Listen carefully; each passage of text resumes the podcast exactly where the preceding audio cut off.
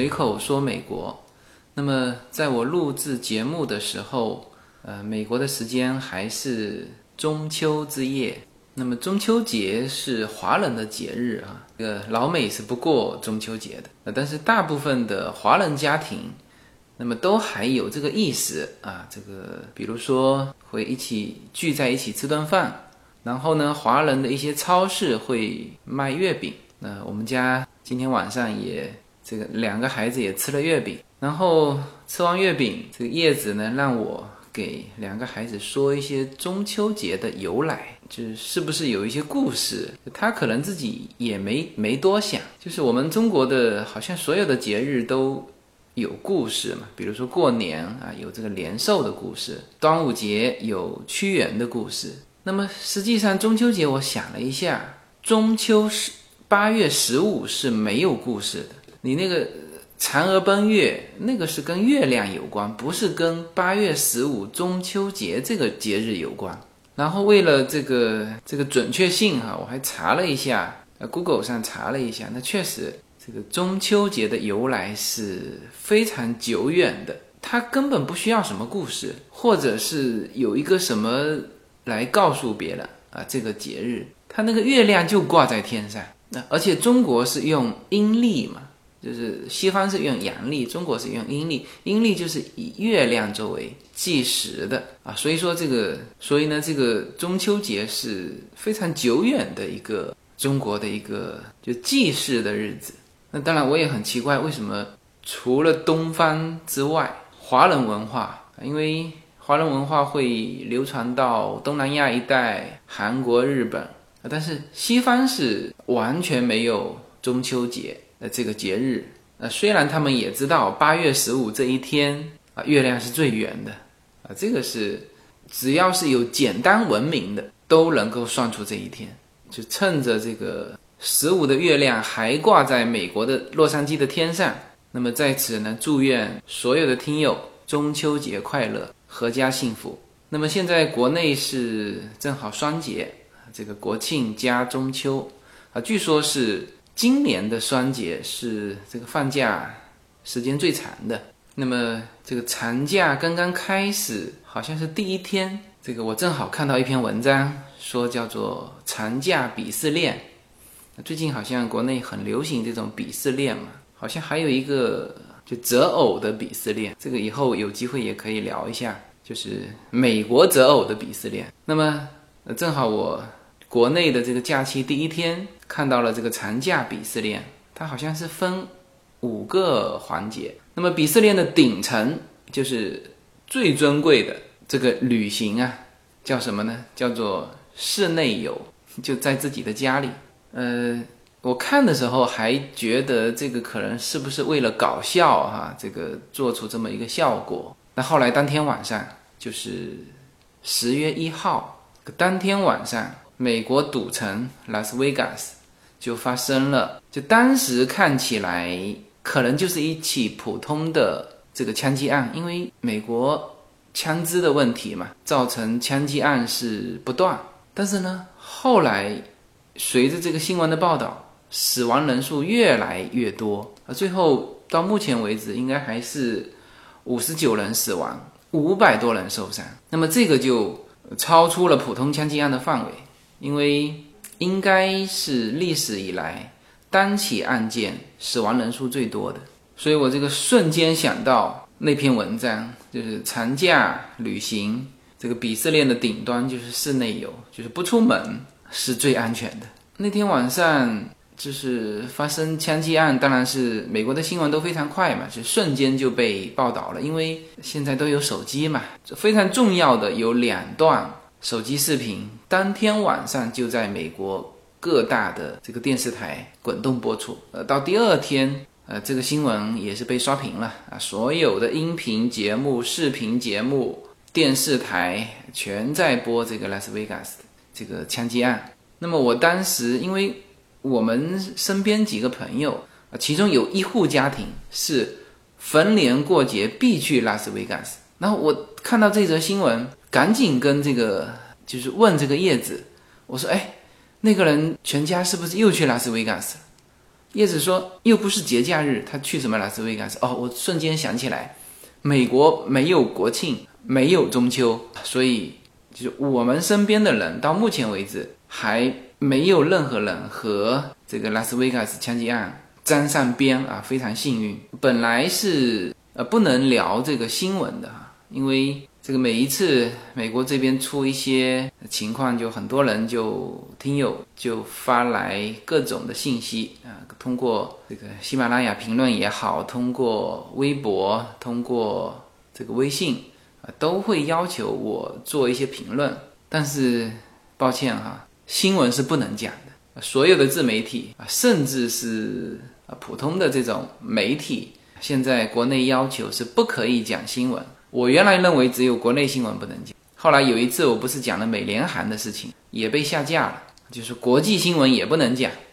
所以呢，这一期我就就重点不放在讲这起枪击案，而是放在讲美国的这个枪支问题。从我所了解的情况看，美国的这个枪支问题，第一，短期内不会解决，甚至是中期内也不会解。第二，这个枪击案会。会呈现一个越来越严重的一个问题，但是中短期内都解决不了。就我针对这个社会问题，呃，聊一些自己的看法，就是聊一下为什么我会这么认为。好，我们先快速的这个回顾一下，呃，这一起枪击案，十月一号晚上在拉斯维加斯有一个露天音乐会，那个广场上呢。聚集了两三万人，大家去过拉斯维加斯，呃，应该会知道哈。就就如果说你觉得洛杉矶是个大农村啊，你想感受城市，那么你开车四五个小时，你就可以到拉斯维加斯。那么全部是高楼。那么这个枪手呢，是一个六十四岁的白人。那么在拉斯维加斯的酒店开了一个豪华的套间，那么住在三十二楼，好像是一三五号房间。那么在这个音乐会呢，就是正开到比较高潮的时候，他呢。用一个锤子啊，敲破了三十二楼的这个玻璃，它那个玻璃都是不能往外开的嘛。然后呢，用这个长枪，就连发功能的，就是机关枪吧，向广场上的人群扫射。因为就是刚开始扫的时候，因为广场上这个音乐正嗨嘛，这个扫了两轮了，这个台上还在很投入的还在唱啊，但是呢，台下面局部就开始。开始慌了嘛，因为有人中弹了。那么其实最引起注意的就是，他正好音乐停歇的时候，哒哒哒哒哒哒，这时候大家才听到枪声。那么这一段也是被那个视频所录下来的，就是广为流传的那一段视频。那么这个时候，那个台上才反应过来，开始非常慌乱的跑下来，然后台上台下这个时候才反应过来。但是呢，后面又扫射了。几轮时间，那么因为从高处向低处射击嘛，就低处的人，警察一开始是很难找到这个枪手。后来，呃，后来有看报道，是一个退伍的军人，他凭直觉判断枪手在这栋楼，啊，所以呢，就是给警察指引啊。后来这个人在这起事件当中变成了一个英雄，就是因为他这个枪手在不停扫射嘛。然后说他那杆枪的连发是快到什么地步？哈，是一秒钟可以射九发子弹。然后它上面有多少杆枪呢？后来查出有二十几杆长枪，有一千多发子弹啊，所以才造成这么大的伤亡，五十九个人死亡，五百多人受伤，是吧？所以警察迟到一秒钟，那可能下面就多死几个人。而且他那个人群全趴在地上嘛，这趴在地上，你从上往下扫射一样打得到。后来这个。六十四岁的这个这个白人叫做 Steven，被击毙在这个房间。呃，这个这个时候肯定是击毙的。好，那么这个就是这个事情的过程。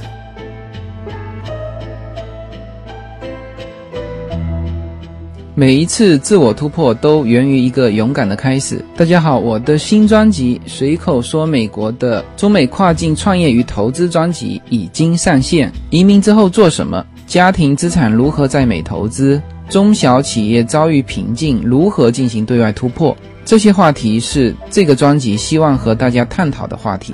自由军将携手美国东西海岸多位成功创业者与投资者，为您细细分析美国的创业与投资环境。讲述中国和美国这两个世界上最大的经济体有哪一些跨境的商业机会，以及有哪一些完全不同的商业环境和经营理念。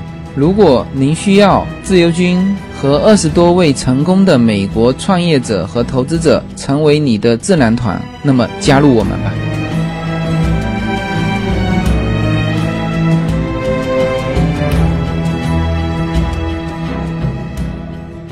这个事情的所有信息其实是非常快速的同步的，这个在向这个公众去告知哈，只是说就是我们的反应啊，刚开始是没反应过来的。因为枪击案嘛，就美国几乎隔三差五有枪击案，当然反正都报道了啊。但是呢，这个事情啊，先是它的杀伤力这么大，它的造成的伤亡这么大，这个是没想到的，就是超出意料之外。好，那再接下去就是枪手的目的。那刚开始大家都会往恐怖组织方面想嘛。那先是这个 IS 出来承认说，哦，这个人是我们秘密培训的啊，但是呢。警察查了，也是非常快的速度就否认了这个 IS 的这个承认，说这个从目前发现的证据，那这个枪手呢和 IS 是没有任何关系。就美国人心目当中还是有那个追求真相的那种，而不是说你 IS 承认了，我巴不得这个把这这一泼脏水泼到你这个恐怖组织头上去，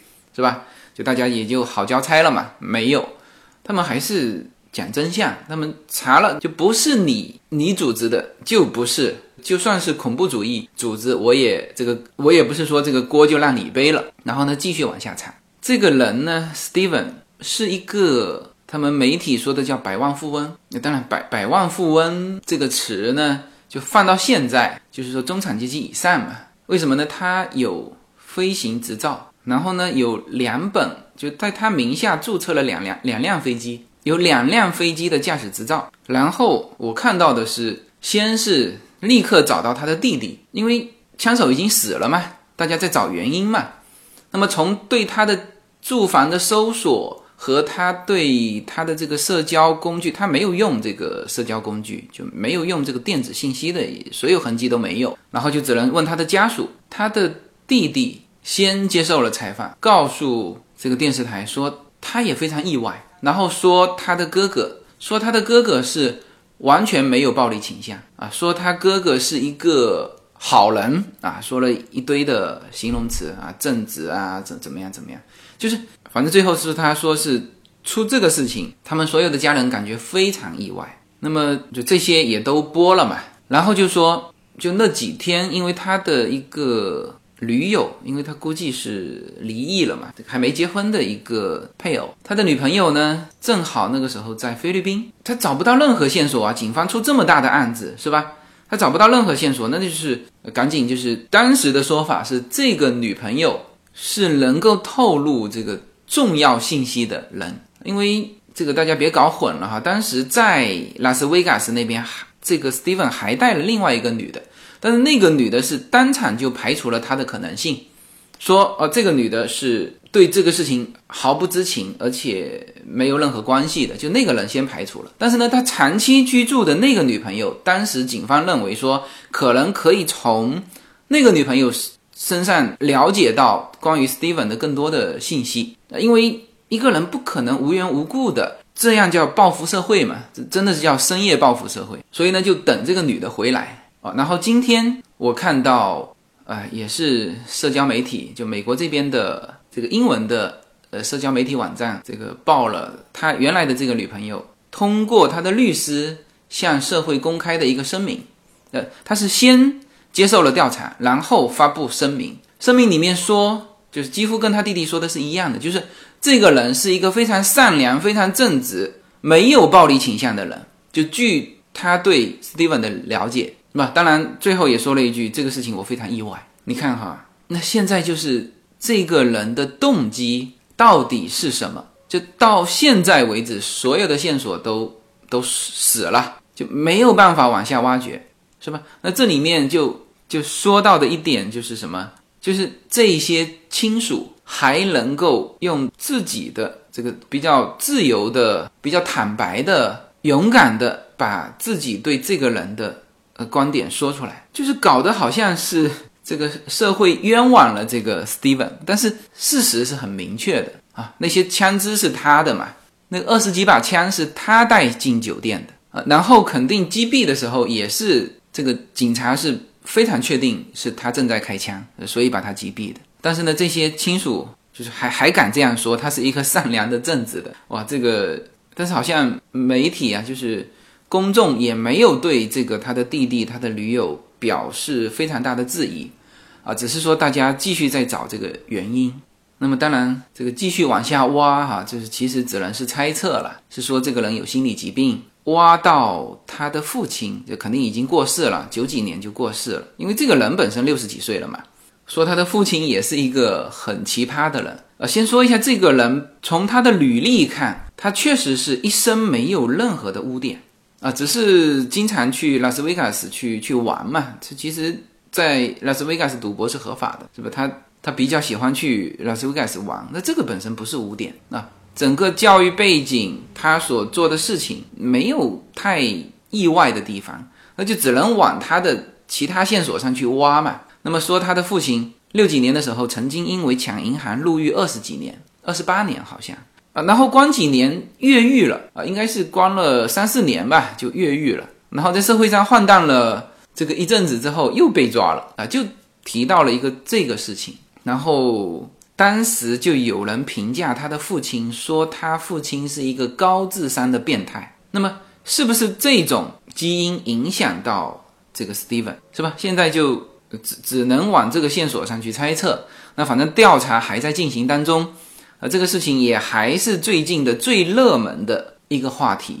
呃，那么背景我也基本上呃给大家描述了一遍。那这里面是这样子，就是首先，如果他是恐怖组织，那么好理解，OK，加大对恐怖组织的打击。那这个川普做的所有的行为都是对的，这些措施就全部 match 上了啊。但是它不是，是吧？第一，不是恐怖组织；第二，不是那种低层的。难民既不是恐怖组织，又不是非法移民，也不是平常日常有这种能够表现得出暴力倾向的那些在警察名单上观察的人，通通不是，是一个他的至亲都认为他是一个非常善良的、非常正直的、就非常安静的一个白人。呃，是否接受特别高的这个教育，他没有呃信息表露出来，但是。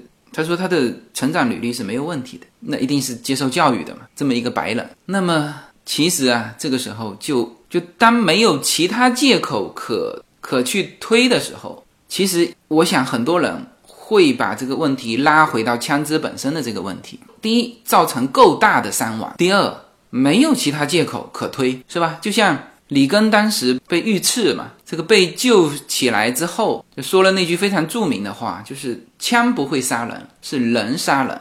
那么因此呢，你可以从这个人身上去去推导啊，比如说这个人是恐怖组织啊，这个人是非法滥非法移民啊，这个人有什么问题啊？这个人是低层次的那种那种有色人种吧？这个反正你可以。往这些方向去去走，但是这些都不是。那我觉得应该接下去会蛮大的一个焦点会转到对于枪支的这个管控，就是说按照这个逻辑线走，应该要走到枪支这个问题上了。那么人家说美国两大顽疾嘛，一个是医疗，一个就是枪支。那么医疗这个问题，就是在我看来没有，就是不会那么严重，就是你买保险嘛。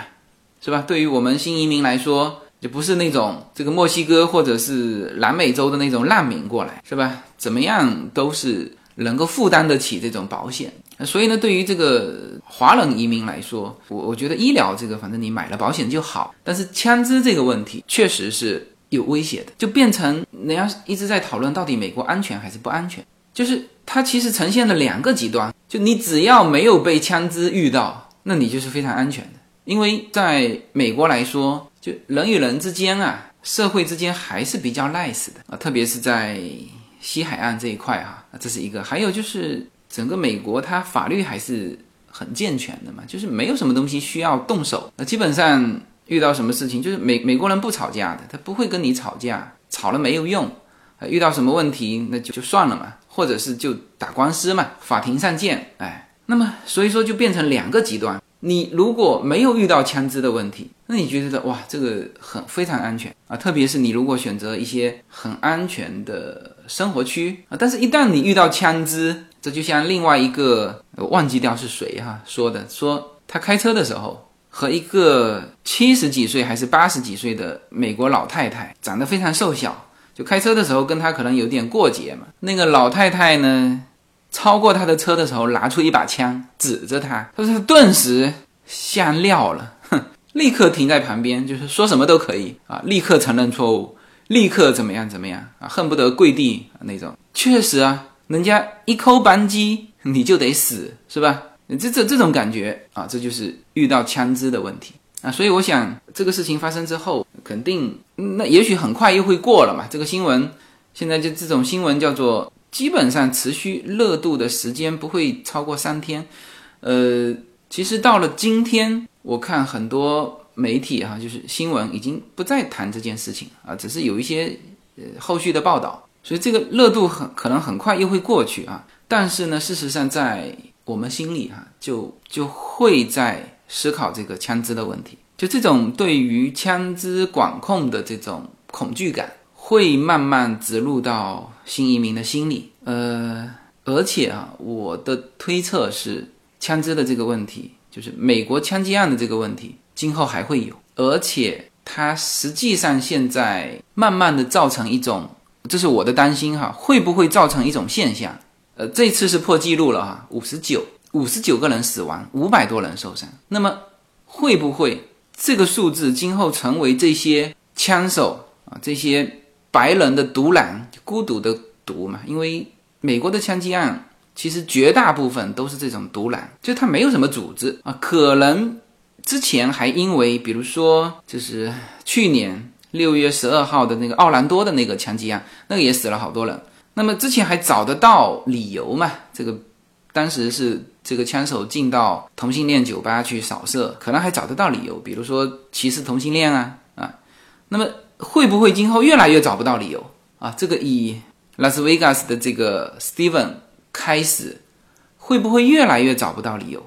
这个《纽约时报》有一个数字哈，就是从二零一六年六月十二号到现在，他统计了四百七十七天，全美国有五百二十一次大规模的枪击案。就大规模，它有一个数值嘛，就是死。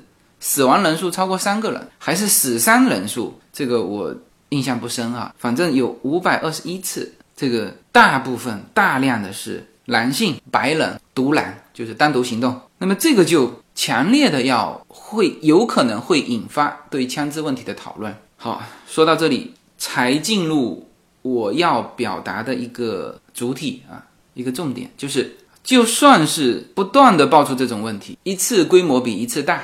我很担心的是，有人要破这个记录。你五十九，我下次反正我是要搞一件大事情嘛，是吧？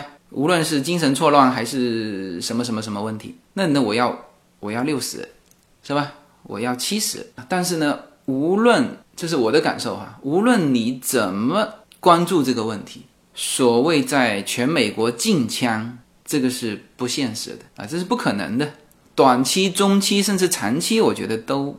不太现实啊？为什么呢？第一，持枪是美国宪法，而且它的这个高度不是，其实已经不是说个人自由的高度了。他们持枪写的很清楚，持枪是为了反抗暴政，就是枪把子必须在人民手里。这个是美写入美国宪法的，就是美国在立国之初形成的这个这个建国的基础啊，这个和独立宣言和什么一样。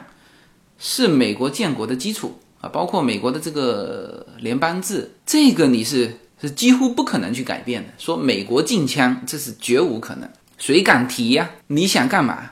你且不说说啊，我剥夺你个人持枪的权利，那很多人就你这违反宪法嘛？这违反宪法的，人家建设建立宪法的基石就是持枪是反抗暴政。好，你现在要禁枪，你是不是想实行暴政？你是不是想独裁？谁敢提？哪一个政治家敢提？呃，就算是地方的这种政治人物，他对这个话题都极其敏感。我待会儿会说到为什么。没有什么能够阻挡你对自由的向往。人生是一趟旅程，精彩的是沿途的风景。大家好，非常高兴能够在二零一七年继续和大家相遇在随口说美国。那么现在大家除了听我的音频节目之外，大家还可以登录我的微信公众号，公众号的名字是英文大写的 L 一，然后是数字二零一零零一一五，大家可以找到无限空间。这是一个新移民家庭和一个在美国打拼的一个普通创业者的个人空间。同时，我还开通了新浪微博，名字也是随口说美国。移动互联网的神奇之处呢，就是可以把同类的人拉得很近，天涯若比邻，世界地球村。让我们享受这个自由连接的世界吧。蓝莲花。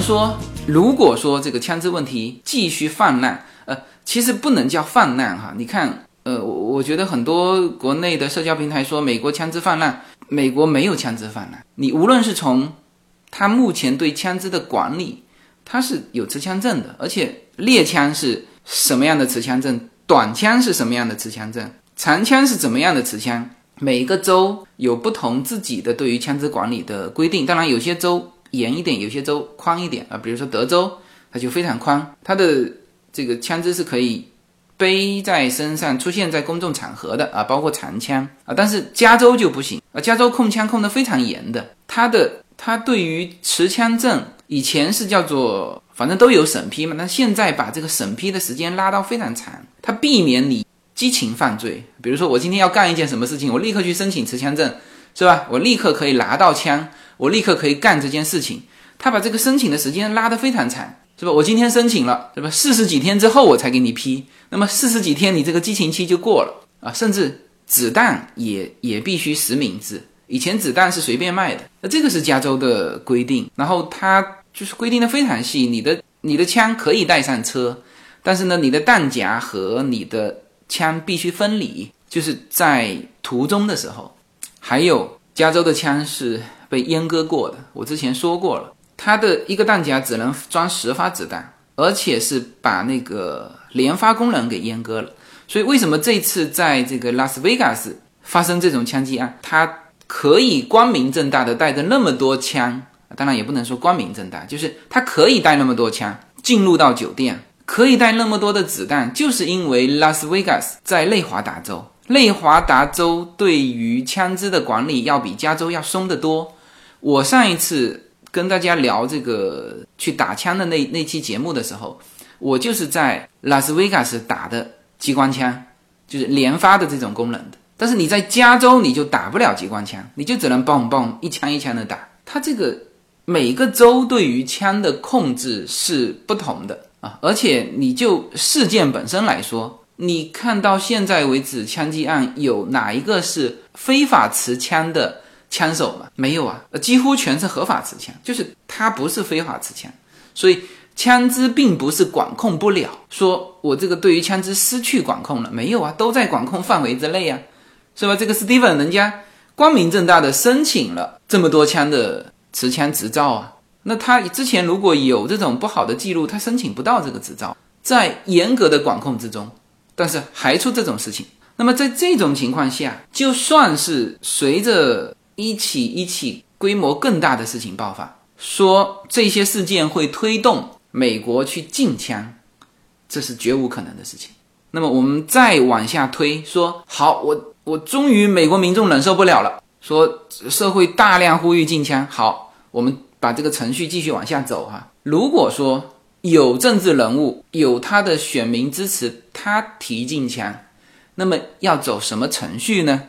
这个有人说。那就是这个全民公投，美国宪法没有全民公投。像这里的一个一个分析人员说了这个事情，就是你就算全民公投了，这只只是一个全民的调查，你形成不了法律效力。美国是法治国家，就是你必须要有全民公投的法案在先，就是可以支持全民公投，是吧？没有这个全民公投。好，那么如果说要修改宪法，因为持枪是美国宪法规定的嘛。如果要修改宪法，那么要走什么程序呢？要走三分之二的参众两院多数通过，也就是说要有两百九十个以上的众议员和六十七个以上的参议员通过。啊，这个是三分之二，就是美国的重大问题都是参众两院多数通过啊，这是最重大的。那么还有一个四分之三，就是七年内就公布联邦这个公布七年之内要有至少三十七个州的议会州议会批准，因为就很多法律是州下面去执行的嘛，有很多东西联邦说哦我通过了这个，那加州说我我我不干了，是吧？就像现在的川普提出他的。这个医保的修改计划，加州说我不干啊，你通过是你的事情，你联邦通过，你其他州执行爱执行去执行，我加州不执行，是吧？我甚至加州可以设立我自己的这个医保体系啊，甚至我加州高兴了，我开放，是吧？变成一个叫做叫做开放收纳这个难民啊，你国家说拒绝非法移民，我开放，你非法移民全过来，这都这都是州的这个权利，是吧？所以说说通过修改宪法去禁枪，这个在法律程序上基本上是很难做到。那么，呃，这个时候就有人可能会在想，那好，联邦这个级别我做不到，那我能不能在地方做到？呃，这是啊，这个问题是这样子，就是你控枪可以做到，就像加州，就是加州现在对于持枪这个问题上已经极极其不自由了。就像我刚才说的啊，那么多那么多限制。而且应该是今年吧，刚刚又通过法令，又什么样的枪又就长枪不可以购买。那很多人是在这个时间之前赶紧去买了一把放在家里，因为之后就不能买了嘛。当然也不是说不能买，你你可以从内华达州买，买完你按照这个法律运回家里，那到了家里是你的私人领地，然后你打猎啊，或者是要加州也没有这种连发的射击场给你，那你就。再运着这个枪到其他州去去打啊，这个是可以。但是总之，加州就是枪支控制的最严的州了。这几乎在加州玩枪的是非常痛苦的啊，就已经控到这种地步了。但是加州的枪击案不见得少数，这个观点我之前在聊枪的时候说过了。那么今天借这个事件啊，这个我我还可以再强调一下。也不单单是我的观点，就是蛮多人在一起聊，就说，如果这个事情是出现在德州会怎么样？那一致的观点是绝对不会死这么多人。德州他人人身上带枪嘛，是吧？一发现这种伤害，那立刻就还击了嘛。枪是可以互相打到的嘛，你就算你在高处，那我也可以用枪反抗嘛，是吧？就不会造成这么大的伤亡。这个是大家一致的观点。所以当时这件事情出来之后。一出来就是我们群里面有讨论嘛，那我当时第一反应就是写了一句话，就是说赶紧先买一把长枪压压惊。呃，既是呃一种很无奈的话，但是我觉得很多人会这么想。那么再回到这个地方，这个控枪这一块，我们现在说的都是控枪哈，还不是说禁枪。就禁枪这条路，我刚才已经说过了，是绝无可能。这是美国宪法是吧？你各个州的法律你也必须符合美国宪法，你要修宪。刚才说过了，三分之二、四分之三，这是绝无可能的事情啊！公投不存在，没有这个法律效力，是吧？那么说到各个州控枪，其实控枪也很困难。在美国呢，很多的州啊，他们有这个打猎的习俗的，而且这个习俗不是在什么男人之间的，是家庭活动。像这个阿肯色州，就他们每年有狩猎的季节，到了这个季节，学校放假，学校放假，小孩子。拿着枪跟着父母去狩猎，啊，一卡车一卡车开出去，欢天喜地，是吧？这个小，你你你你可以想一下嘛。这个我跟尤娜说，给你一把小的枪，是吧？一起出去打猎，那可不是小孩子欢天喜地嘛，是吧？而且他长大了之后会继续保留这个习俗啊，就像我们什么，我们中国过这个春节放鞭炮、放烟火一样，这是一个习俗。那么在这些州，你说控枪怎么控？而且这种控枪呢，它是一个方向，就是今天你说，哦，这个连发的功能的枪不能卖，那么像阿肯色州的这边人，他就知道的，明天你就要没收我的枪，就是这是一个方向，所以根本在这些州说控枪是不可能。在德州，你说去银行开一个账户，他会送你一把枪，知道吗？所以在这种的州。没有人会提控枪，而且事实上这些州的枪击案少，它不是说枪支多，这个枪击案就就多。这个枪击案本身和枪的多少，现在看起来是没有关系的。加州的枪击案就比其他州多，是吧？它却是控枪最严的一个州。然后之前《纽约时报》还有一个记者，他曾经当过国会议员，呃，他写了一本书，说了一些关于对枪支控制的国会里面就关于枪支问题的一些一些故事。这里面就说到，说同样一次这个拨款嘛，他拨款都要审议的嘛，说。这个为日益频发的枪支问题做一个研究，去调查一下是，说我们研究一下这个呃枪支问题啊，这是呃一个项目啊，这个项目要拨款的嘛，你要有人给钱，人家才会去研究嘛。那另外一个研究呢，是研究如何给那个兔子做按摩的一个提案，就这两个提案啊，结果。这个拨款去做枪支问题，就是社会问题研究的这个没有被通过，而兔子做按摩的这个这个提案通过了，四十万美金的拨款是吧？这个是一个故事啊。那么还有一个故事是，当时说是不是在那个美国观察名单上的这些人员不允许他购买枪支？